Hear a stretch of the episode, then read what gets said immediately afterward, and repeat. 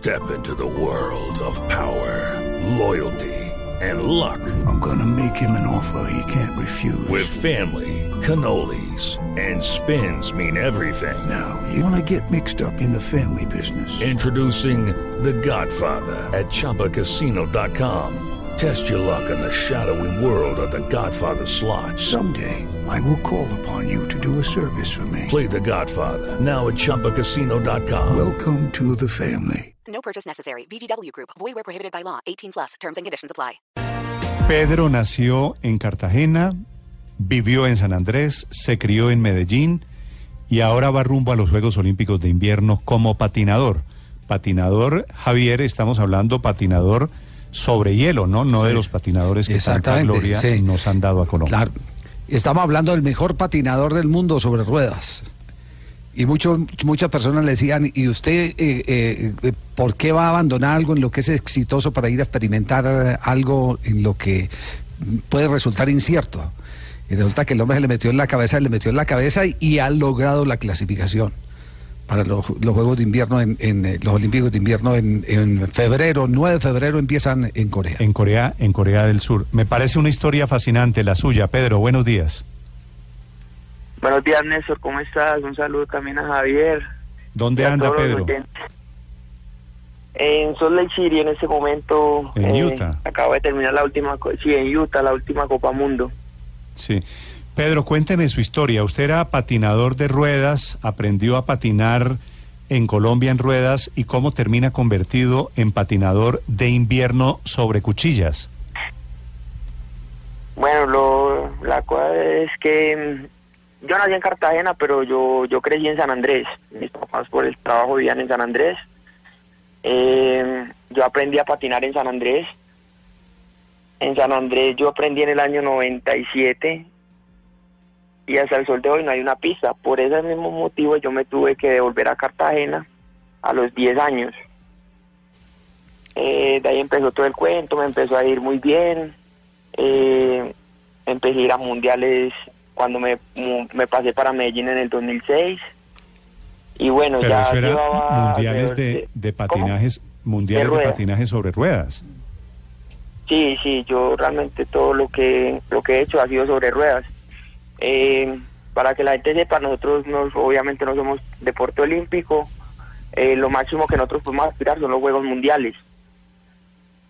Eh, fui a Juegos Mundiales dos veces, fui a Juegos Panamericanos dos veces y llegó en ese momento de mi carrera que yo dije, listo, necesito como una motivación para poder seguir.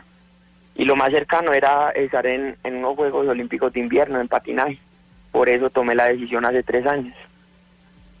Bueno, ¿y, y, y- en quiénes se apoyó para tomar esa decisión? Por- Porque entiendo que mucha gente le decía que se va a poner a, a, a bobear cuando usted es el rey donde está.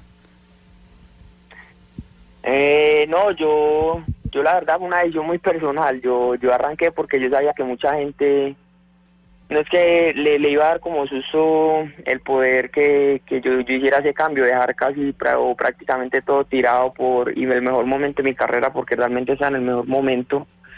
Entonces yo la verdad fue una decisión que yo tomé primero y ya después más bien se la comuniqué al resto pues de la familia, a mi novia y a todos.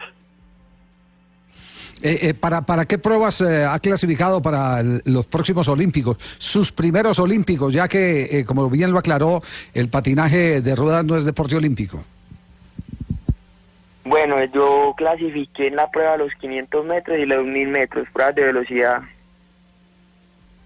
Su especialidad. Sí, siempre ha sido mi especialidad, me enfoqué en eso. La verdad solo estaba apostándole a clasificar en los 500 metros, pero pero bueno, yo dije, pedir tan lejos para solo competir una prueba no no vale la pena, vamos a, a entrenar mucho más fuerte, vamos a meterle mucho más y, y la verdad me enfoqué mucho en, en la prueba de los 1000 y, y yo y logré esa clasificación hace una semana en la Copa Mundo de Canadá. Sí, no, Pedro, usted es sanandresano, cartagenero, pues completamente caribeño. ¿En qué momento termina aplicando esa, eso que sabía del patinaje en pista sobre hielo? Bueno, la verdad que, que puedo traer yo del patinaje sobre ruedas al patinaje sobre hielo, la verdad solo la, la parte mental, la fortaleza mental, porque se lo dijeron y muestra aparte yo estaba en un nivel muy muy alto en, en carreras en ruedas. Aquí yo pasé a ser un don nadie, la verdad, yo pasé a ser un X, uno más, inclusive en muchos casos a ser el último en las clasificaciones. Entonces, la verdad, la parte mental fue, fue lo, lo que me ayudó a sobreponerme a todo eso. Y sabía que iba a ser un proceso muy largo, sabía que iba a ser un proceso muy largo. Al día de hoy ni siquiera estoy en, en los primeros puestos, pero pero sé que todavía tengo mucho para dar y eso es lo que voy a hacer en esos dos meses para, para estar muy bien en ¿Cuántas. ¿Cuántas veces Pedro le dijeron que estaba loco? No, si te digo cuántas veces, eh, fácilmente cualquiera se pudo haber devuelto al año o al año y medio, la verdad, porque es que es sacrificar familia, novia, dinero, porque me estaba yendo muy bien también, pero eso no lo es en la vida, yo la verdad nunca le presté atención a eso, pues a la parte económica, obviamente a la familia sí, pero yo, yo iba persiguiendo un sueño, como todos lo hacemos, y, y la verdad nada, nada fue capaz de detenerme. Pedro, Pedro, una pregunta eh, técnica. ¿Cuál- ¿Cuáles son las diferencias de entrenamiento que hay sobre las ruedas a ahora la cuchilla?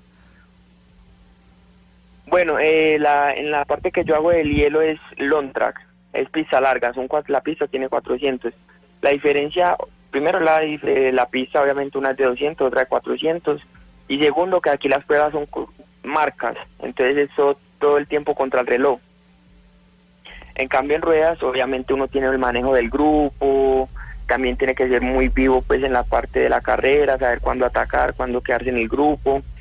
Eh, entonces cambiar esa forma de entrenamiento para ir siempre eh, a todo el tiempo al 100% a lo que yo venía que era también de saber manejar un grupo, de moverme y eso, esa es la gran diferencia, o sea, lo de la, en la parte de entrenamiento esa es la gran diferencia. Físicamente, Pedro, ¿se necesitan los mismos músculos, las mismas piernas, la misma habilidad en los dos patinajes?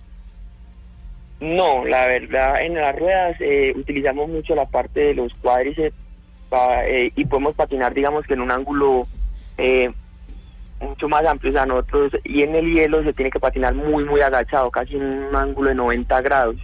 Y se utilizan mucho las caderas, sobre todo. O sea, la parte y la, la fuerza que uno imprime tiene que imprimirla de las, de las caderas para poder, digámoslo, deslizarse bien sobre el hielo. Mm. Pedro, ¿cuál fue la primera pista de hielo que conoció? La primera de hielo que conocí fue aquí en Lake City, que vine en el año 2012. Ese año dije, bueno, voy a ir a probar. Y vine una semana y la verdad no me gustó, me pareció tan difícil que yo le dije a mi mamá, mami, yo me voy para mi casa y realmente duré, yo creo que duré cinco, ocho días, fue mucho. ¿Cuántos años tenía Pedro? no- tenía 21 años todavía y apenas estaba empezando en la categoría mayores en ruedas, entonces como que eso también me jaló mucho. Como que no había vivido todo lo que tenía que vivir sobre las ruedas, entonces yo dije, no, yo me, me voy para mi casa porque la verdad no me gustó.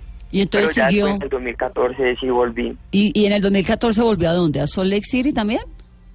No, en el 2014 volví a Milwaukee, en el norte de Estados Unidos. ¿Y qué pasó allá cuando comenzó a patinar en hielo? Bueno, allá digamos que, que estuve con un amigo que Julián Rivera, que él es, de- que él es colombiano. Él trabaja para una familia en Estados, aquí en Estados Unidos.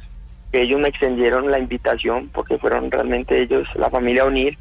Eh, entonces digamos que estaba en un ambiente mucho más familiar, digamos que era más ameno el, el a pesar de que hacía un frío horrible, impresionante, nunca había estado en una temperatura tan bajita.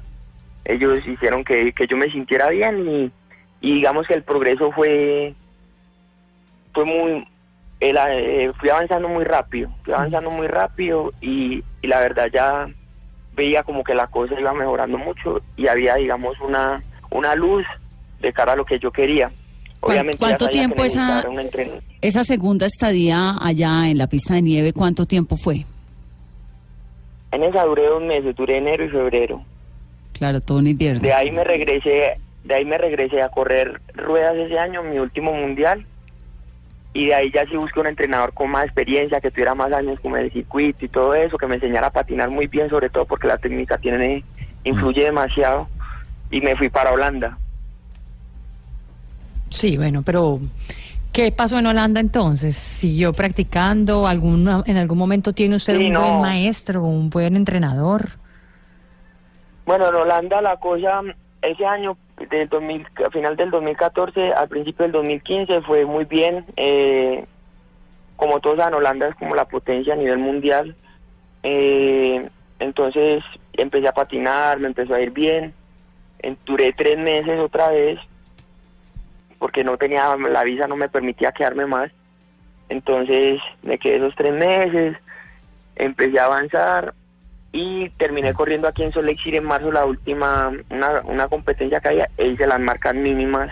Me vine de Holanda para acá, hice las marcas mínimas para poder competir las Copa Mundo de la temporada 2015-2016. Sí. Pedro, de- Entonces empecé a fin, señor, sí. déjeme preguntarle de las ventajas de uno y otro mundo, porque estamos hablando de un deporte olímpico contra un deporte potencia en Colombia, el deporte que usted hacía, que es patinaje sobre ruedas. Económicamente, eh, ¿cuál, es, ¿cuál es la sensación suya? ¿Tiene más patrocinios? ¿Vive mejor con el patinaje de invierno? No, no, eh, hay algo que, que es muy claro, o sea, vos cuando estás empezando en un deporte contás con el apoyo de lo mínimo, o sea, yo empecé por mi cuenta, o sea, yo empecé, yo me pagaba todo, ya después eh, mis papás me ayudaron también, en lo- después la federación cuando ya vio que yo en serio hace dos años empecé a, a tomarme eso muy en serio, que sabía que iba por la meta, la federación se metió conmigo a ojo cerrado, Alberto Herrera y Jorge Roldán confiaron en mí plenamente, La Federación de... pero realmente de patinaje de Colombia. La Federación de Patinaje. Pero esa Federación de Patinaje Eh, alcanza también el patinaje de invierno, el patinaje sobre hielo. Sí, la, la federación, la federación, entonces ahí fue que empezó a abrir la, la, la federación de, de patinaje sobre hielo, empezaron a mandar los documentos para yo poder competir por Colombia, porque si no me tocaba buscar otro, otro país. Entonces eh, ellos hicieron toda la gestión para, para poder abrir la federación de, de patinaje sobre hielo. La maneja la misma federación de patinaje sobre ruedas. ¿Y tiene usted apoyo de ellos? Pues apoyo económico. Sí, sí, apoyo económico. Yo viajo a todas las Copas Mundo con todo pago, vivimos aquí. Al principio fue una ayuda entre los dos. Obviamente ellos no tenían todo el presupuesto para nosotros porque éramos varios, porque obviamente era un deporte que los cogió así de improviso. Pero ya este año, eh, el año pasado nos empezaron a pagar los viajes, entrenador, que es lo más importante, Ah, la bueno, pista, claro, claro. bueno, escenarios. So, nosotros pagamos algunas cosas aquí en Estados Unidos, ya este año sí nos vinimos con todo. ¿Y cuándo es la carrera en todo. en, en los Olímpicos de invierno, Pedro? No, la verdad no, no tengo la fecha, no me sé el calendario muy bien, pero sé que eso es para los últimos días.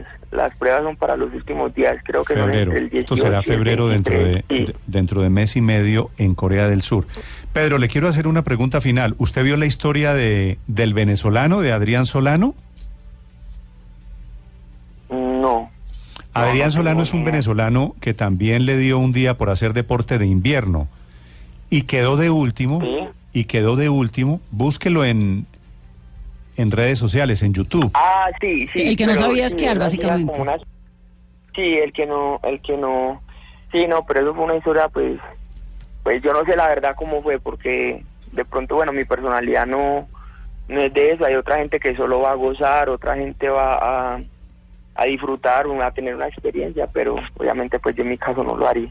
No, obviamente yo ya vi las imágenes suyas en los noticieros de televisión aquí en Colombia y usted es un patinador, se le ve bien. Ese señor Solano no tenía ni idea de un deporte de invierno. ¿Por qué pasa eso? No, eso, pues, lo, lo que yo tengo entendido, lo que yo me acuerdo de él es que, que tuvo problemas como con la visa, o sea, eso, fa- fa- o sea, nosotros los deportistas tenemos algo, nosotros realmente nos dedicamos a lo nosotros. Nosotros cuando hacemos un proceso, lo único que pedimos a las demás personas es, o a la parte de la federación, es un apoyo mínimo a las federaciones, que eso fue lo que yo encontré. Hay otras personas que no lo encuentran y le toca con las uñas. Porque es, es que ahí es donde entra la, parte de que yo entiendo por qué toca esperar a que a que los expongan eh, a nivel de- de- del público o que les digan que son tanto eso lo otro para poder hacer las cosas. Entonces, yo creo que, ¿por qué no apoyar a las personas desde abajo? Porque siempre tienen que esperar a que todo el mundo esté arriba y pegarse en ese momento. Entonces, es básicamente una falta de apoyo y realmente creer en alguien. Yo no porque te aseguro que no, no es mucho problema pedir la afiliación a la Federación Internacional del deporte que sea y buscarle un apoyo, un tiquete y una preparación a alguien. Hoy día es muy fácil, yo te lo creo hace 30, 40 años, que era muy difícil, pero hoy día se encuentran lugares donde vos puedes hacer una preparación buena, que no es tan costosa y, lo- y para hacer una presentación decente. Es un gusto conocerlo, Pedro, gracias. Néstor, a ustedes, a Javier y a todos un feliz día y muchas gracias por, por estar pendientes. Sí, una historia No, maravillosa. Pero es que uno, usted sabe lo que es uno venir del Caribe colombiano, donde no hay nieve, y patinar y creer que porque patina va a terminar eh, patinando sobre hielo, y lo hace, y lo hace bien, como lo está es haciendo. berraco, es berraco, eso pero es muy berraco. La historia de Adrián Solano lo que pasa es que es muy cantinflesca, porque el tipo en realidad nun- nunca había No, conocido ni siquiera la Solano nieve. Era lo Nada que ver. opuesto, porque hacer allá el oso, este muchacho. No, Adrián Solano sabía, sabía eh, patinar y entonces él creía que porque podía patinar iba a estar en unos mundiales en Finlandia invitado. practicó, no practicó. No practicó porque lo confundieron con un inmigrante ilegal en París y lo detuvieron en el es aeropuerto. Y cuando llegó a Finlandia nunca había entrenado y el tipo tenía que patinar durante 10 kilómetros y se cayó 600 veces o 500, no sé, un montón de veces. No, lo de Adrián Solano, de verdad, ese sí es el personaje del año. Es el- es- es- causa No, este demasiada muchacho- ternura, este pero este muchacho es es un berraco. berraco. Sí, sí, Exacto. El patinador olímpico de Colombia para los Juegos Olímpicos de Invierno que son en Corea del Sur dentro de menos de dos meses. 10-21 en Blue Radio.